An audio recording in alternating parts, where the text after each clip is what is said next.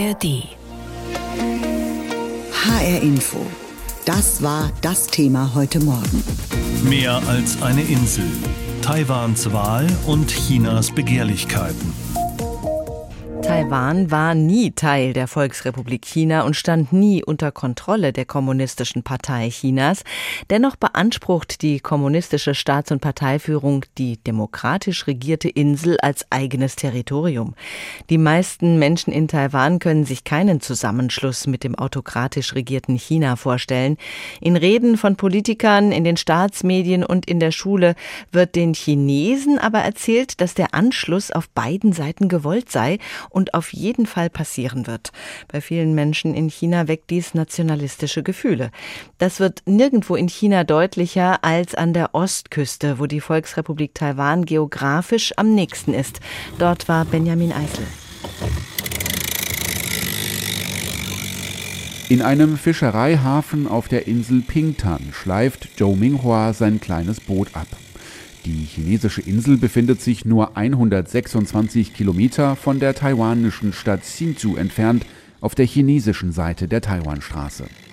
So nah an der taiwanischen Hauptinsel wie Pingtan ist kein anderer Ort, der zum chinesischen Festland zählt. Der 65-jährige Zhou Minghua hat früher selbst gefischt. Heute fährt er nur ab und zu zum Angeln raus, erzählt er. 年轻的时候也有啊，年轻的时候台湾 台湾那个渔船都到我们这里来啊，台湾那边渔船啊。 Als wir jung waren, kamen Fischerboote aus Taiwan bis hierher. Wir konnten sehr häufig taiwanische Schiffe sehen. Sie setzten Plastikboxen mit Propagandaflugblättern im Meer aus. Wir holten davon viele aus dem Wasser. Auch Handtücher, Plastiktöpfe, Kopfhörer. Ganz unterschiedliche Sachen waren da drin. Sie wollten uns zeigen, dass das Leben in Taiwan besser ist als hier. 你们大陆人生活不好，什么什么，还这样子的，就是这样子啊。 Nachdem die US-Politikerin Nancy Pelosi im Sommer 2022 Taiwan besucht hatte, feuerte das chinesische Militär bei einem Manöver Raketen in Richtung der demokratisch regierten Insel. Abschussort war die Insel Pingtan. Der Verkäufer Lin Xingping erinnert sich.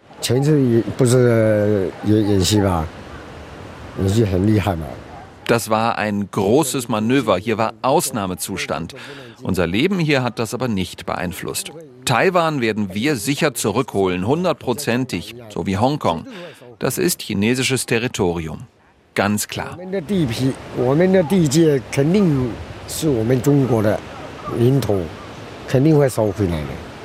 Alle, mit denen wir in China für diese Reportage gesprochen haben, sehen dies so oder ähnlich.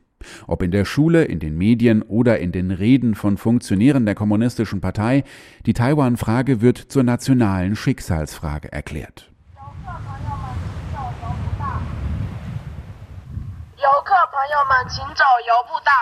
Weil Pingtan so nah an Taiwan dran ist wie kein anderer Ort, der zu Festlandchina gehört, ist er zu einer Art Wallfahrtsort der Taiwan-Sehnsucht geworden. Für diese Nähe müssen Touristen am windigen Ostzipfel der Insel umgerechnet knapp 5 Euro Eintritt bezahlen. Es gibt Ferngläser und Postkarten nachempfundene große Rahmen, in denen sich Menschen gegenseitig fotografieren. 68 Seemeilen steht auf den Rahmen geschrieben, 126 Kilometer. Wir sind Taiwan so nah hier. Es fühlt sich an, als würde Taiwan sofort zum Vaterland zurückkehren. Wo wir wohnen, ist Taiwan sehr weit weg. So dieser Mann aus dem Landesteil Jiangxi, und seine 50-jährige Frau fügt hinzu, ich wünsche mir, dass unser Vaterland immer stärker wird und Taiwan und das Festland sich so schnell wie möglich vereinigen. Ich denke nicht, dass es einen Krieg geben wird. Wir sind Brüder aus einer Familie. Wir würden nicht gegeneinander kämpfen. Kein Zweifel, Taiwan wird eines Tages zu uns zurückkommen. Da sind wir sehr zuversichtlich.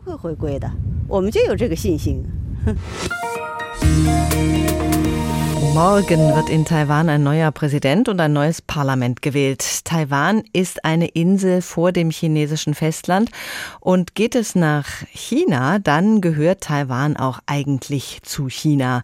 Peking droht deshalb immer wieder mit einer Militärintervention. Erst in der Neujahrsansprache hatte Xi Jinping gesagt, dass die Wiedervereinigung mit Taiwan historisch unvermeidbar sei. Wie steht es um die Sicherheit Taiwans? Darüber habe ich vor der Sendung mit Dr. Gudrun Wacker gesprochen. Sie ist Taiwan-Expertin der Stiftung Wissenschaft und Politik. Die Wahl in Taiwan morgen wird oft auch als richtungsentscheidende Wahl im Bezug auf China bezeichnet.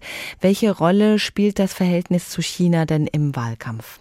Es hat natürlich eine Rolle gespielt, vor allem die Kuomintang, die größte Oppositionspartei, hat versucht, das zum Thema zu machen und diese Wahl als Entscheidung zwischen Krieg und Frieden darzustellen. Die Demokratische Fortschrittspartei, die noch an der Regierung ist, hat es eher etwas äh, runtergespielt, das Thema. Da lautet die Formel, es geht um Demokratie versus Autokratie. Mhm. Aber insgesamt haben schon auch eine Menge innenpolitische Themen eine Rolle gespielt. Also man darf Wahlen in Taiwan nicht nur durch die Linse der Beziehung zum Festland betrachten. Mhm. Favorit ist der bisherige Vizepräsident Lai Ching-te von der regierenden Demokratischen Fortschrittspartei und damit ein Kandidat, der sich für eine größere Unabhängigkeit Taiwans von China ausspricht. Wie wird China möglicherweise reagieren, wenn er die Wahl wirklich gewinnen sollte? Also erstens, so ganz ausgemacht ist es noch nicht, ob er gewinnt. Es gibt verschiedene Meinungsumfragen und danach führt er entweder mit fünf Punkten oder vielleicht auch nur mit einem Punkt. Also ich bin mir noch nicht ganz sicher, ob das Gespann Lighting Derby Kim Xiao gewinnt. Aber wenn die DPP gewinnt und darauf ist die Volksrepublik natürlich vorbereitet, wird man nochmal die Daumenschrauben anziehen. Das hat man schon im Vorfeld der Wahlen gemacht. Da sind Zölle auf verschiedene Warengruppen nochmal erhoben worden. Und im Raum steht zum Beispiel, dass man das wirtschaftliche Rahmenabkommen, das in Zeiten von Ma Ying-jeou zwischen 2008 und 2016 war ja die Kuomintang an der Regierung, da wurde dieses Rahmenabkommen ausgehandelt. Und da hat die Volksrepublik schon angedeutet, das könnte man dann vielleicht im Falle eines Wahlsiegs der DPP aussetzen. Hm, auch die Kuomintang, die KMT, will die Wahl natürlich gewinnen. Die ist eher China-freundlich. Was würde es für Taiwan bedeuten, wenn eine Partei mit positiven Beziehungen nach Peking an die Macht käme? Also ich würde mal davon ausgehen, wenn die Kuomintang gewinnt, dann kehrt erstmal so eine Erwärmung in den Beziehungen ein. Es würde wieder direkte Gespräche geben. Also es würde eine Phase des Entgegenkommens geben. Aber die Kuomintang kann auch nicht das liefern, was China eigentlich zum Ziel hat, nämlich die Insel zu vereinnahmen als Teil der Volksrepublik China. Wenn die Kuomintang gewählt werden will, dann muss sie natürlich auch einen gewissen Abstand halten, denn die überwältigende Mehrheit der Bevölkerung in Taiwan ist für die, den Erhalt des Status quo, wie er jetzt ist. Und aus Sicht der Bevölkerung in Taiwan ist das diese Insel eben de facto unabhängig ist, wenn sie es auch nicht de jure ist mhm. und nicht international anerkannt, aber de facto, weil man eine eigene Regierung hat, eine eigene Außenpolitik, ein eigenes Militär und immer noch, wenn auch ganz wenige diplomatische Verbündete, die Taiwan eben offiziell anerkennen. Ja, China will das eben nicht, hat das Ziel, Taiwan zu schlucken.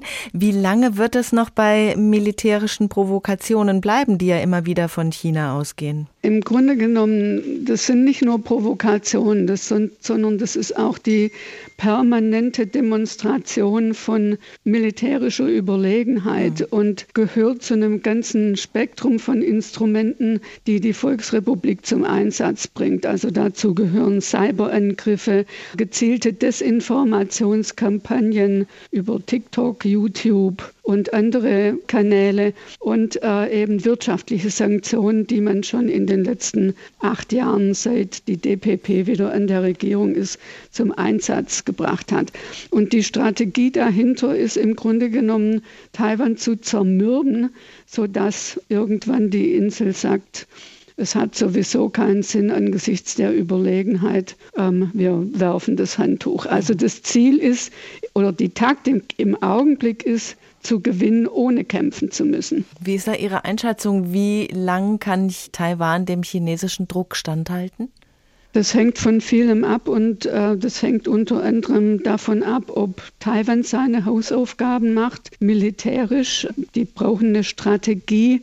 Sie müssen Lehren auch aus dem Ukraine-Krieg ziehen, was Vorratshaltung, Produktion von bestimmten Waffentypen anbelangt. Energiesicherheit, Kommunikationssicherheit ist ganz wichtig, wie man die aufrechterhalten kann und sich vorbereiten kann auf den Fall. Aber dann wird es auch davon abhängen, ob die internationale Gemeinschaft, und in dem Fall sind es hauptsächlich westliche Länder, dazu gehören auch die Europäer, China signalisieren können, dass das einen Preis hätte, wenn es zu einer Eskalation kommt. Das heißt, es muss in unserem Interesse eigentlich sein, möglichst China davon abzuhalten und abzuschrecken, dass es diesen Weg einschlägt.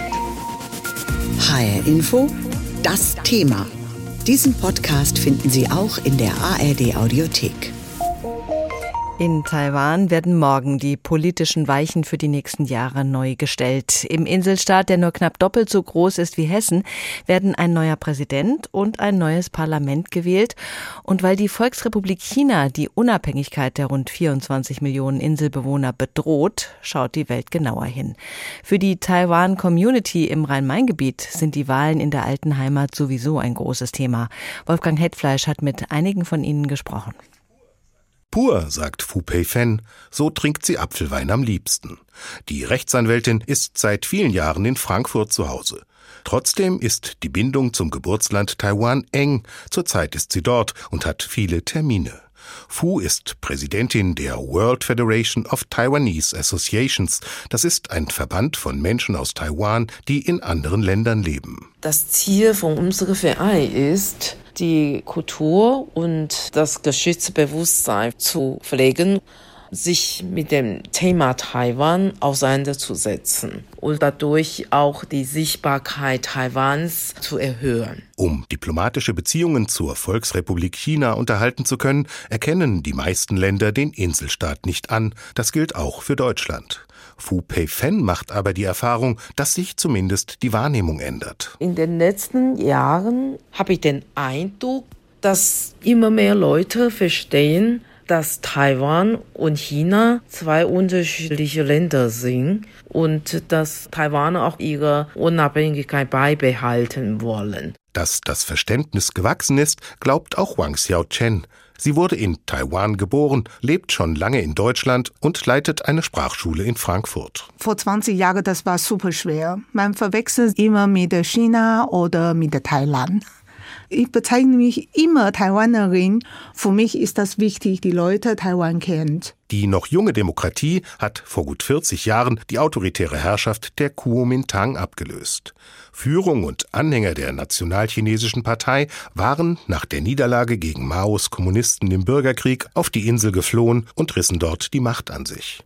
Wang Xiaochen aber betont, Taiwan ist ein Land mit verschiedener Kulturmischung. Wir waren auch Kolonie von Japan, von Portugiesen, von Niederlanden und wir haben jetzt auch die Neuzuwanderer aus Indonesien, Philippinen. Ein Land im Wandel, aber auch eines mit einer ausgeprägten Identität. Der fühlt sich auch die kleine Taiwan-Community in und um Frankfurt verpflichtet. Gastronom Niklas Lee, der als kleines Kind nach Deutschland kam, fasst es so zusammen. Das ist schon sehr wichtig für uns, dass wir sagen, wir sind Taiwaner, wir möchten die Freiheit bewahren, wir müssen Taiwan beschützen. Der Inhaber eines Frankfurter Restaurants geht mit seinen Überzeugungen aber nicht hausieren. Viele Kunden, auch Freunde, stammen aus der Volksrepublik China oder haben dort Familie. Für Li kein Problem. Grundsätzlich versuchen wir nicht unter Freunden oder Businessleute über Politik zu sprechen. Ein Balanceakt, das ist Li durchaus klar. Das Leben geht immer um Politik. Daher ist es für uns in Deutschland sehr wichtig, alles mitzubekommen, was in Taiwan passiert. Die autoritäre Führung in Peking beansprucht das Eiland. Immer wieder kommt es zu militärischen Drohgebärden. Das bildet den Rahmen für eine Wahl, in der es auch um Alltagsfragen geht, die Mietpreise oder das Lohnniveau. Fu Pei-Fen und Niklas Lee werden mitentscheiden auf Taiwan im Wahllokal. Briefwahl gibt es nicht. Für die Frankfurter Anwältin Fu ist der Urnengang ein Privileg, auf das sie stolz ist. Eine Errungenschaft, für die viele Taiwaner große Opfer gebracht und sogar mit ihrem Leben bezahlt haben. Das ist ein Wahlrecht, das sehr hart erkämpft wurde. Morgen wählen knapp 20 Millionen Menschen der Pazifikinsel Taiwan einen neuen Präsidenten und ein neues Parlament. Bisher war Tsai Ing-wen acht Jahre lang als Präsidentin das Gesicht Taiwans. Beste Chancen auf einen Sieg werden ihrem Vizepräsidenten William Lai eingeräumt. Im Parlament dagegen könnte die regierende Demokratische Fortschrittspartei ihre Mehrheit verlieren unsere Ostasien-Korrespondentin Katrin Erdmann über die scheidende Präsidentin und die Erwartungen an ihren potenziellen Nachfolger aus den eigenen Reihen. Die Masse jubelt Tsai Ing-wen zu. Fähnchenschwenkend sitzen die Anhänger auf kleinen roten Hockern. Die Präsidentin wirkt gelöst in der grünen Collegejacke, wie sie alle Wahlkampfhelfer tragen. Sie hebt den Finger und ruft der Menge zu. Die Oppositionspartei würde Panik schüren, die Wahl als eine zwischen Krieg und Frieden bezeichnen. Doch wolle hier jemand Krieg? Niemand will Krieg, sagt die Präsidentin. Alle wollten Frieden. Und sie setzt nach. Schauen Sie sich Hongkong an und denken Sie an Taiwan. Wir wollen keinen Frieden im Stil von Hongkong. Wir wollen einen würdigen Frieden. Alle, habe ich recht? 我们要的是有尊严的和平，大家说对不对？？Die 67-Jährige hat am Ende ihrer zwei Amtsperioden mit rund 50 Prozent höhere Zustimmungswerte als ihre beiden Vorgänger, sagt Chen Fang-Yu, Politikprofessor an der Suzhou-Universität. Tsai Ing-wen hat in den letzten Jahren für ihr Land eine gute Position geschaffen, vor allem im Wettbewerb zwischen den USA und China. Und sie hat vor allem sehr gute Beziehungen zu anderen demokratischen Staaten aufgebaut. Das ist etwas, auf dem ihr Nachfolger aufbauen kann. Das ist der 64 Jahre alte William Lai, ursprünglich Arzt, der vor vier Jahren in einem parteiinternen Machtkampf gegen Tsai verloren hatte. Ein DPP-Politiker mit mehr Erfahrung, als sie Tsai damals hatte. Er war lange Bürgermeister einer Stadt im Süden Taiwans, Abgeordneter Premierminister. Tsai hat man früher als eine Art taiwanische Angela Merkel bezeichnet. Sie war eher blass und langweilig. William Lai ist dagegen jemand, der die Sprache der Wahlen versteht. Und besonders im Süden und Westen des Landes gelingt es ihm, im Wahlkampf Nähe zu schaffen. Allerdings ist er bei jungen Menschen weniger beliebt, weil die eher auf den Inhalt achten. Und darin war Tsai Ing-wen besser. Gerade junge Wählerinnen und Wähler sind häufig enttäuscht von der DPP, weil sich an ihrer aktuellen Lebenssituation nichts verbessert hat, die Löhne niedrig und die Immobilienpreise hoch sind. Lai hat versprochen, sich auch dafür einzusetzen. Es ist immerhin Wahlkampf. Sein Schwerpunkt aber bleibt die Bedrohung durch China. In diesem Moment braucht unser Land eine beständige und erfahrene Führungspersönlichkeit an der Spitze, die in der Lage ist, die sich verändernde Situation zu nutzen und den Weg der Demokratie, des Friedens und des Wohlstands weiter zu verfolgen. Und da empfiehlt er sich und seine designierte Vizepräsidentin Xiaobi Kim. Die 52-Jährige ist vielleicht der wahre Trumpfleis. Die ehemalige Quasi-Botschafterin Taiwans in den USA könnte jüngere Wählerinnen und Wähler anziehen. Früher als Abgeordnete setzte sie sich stark für Frauenrechte, Migranten und Menschenrechte ein. Sie dürfte keine stille Stellvertreterin werden.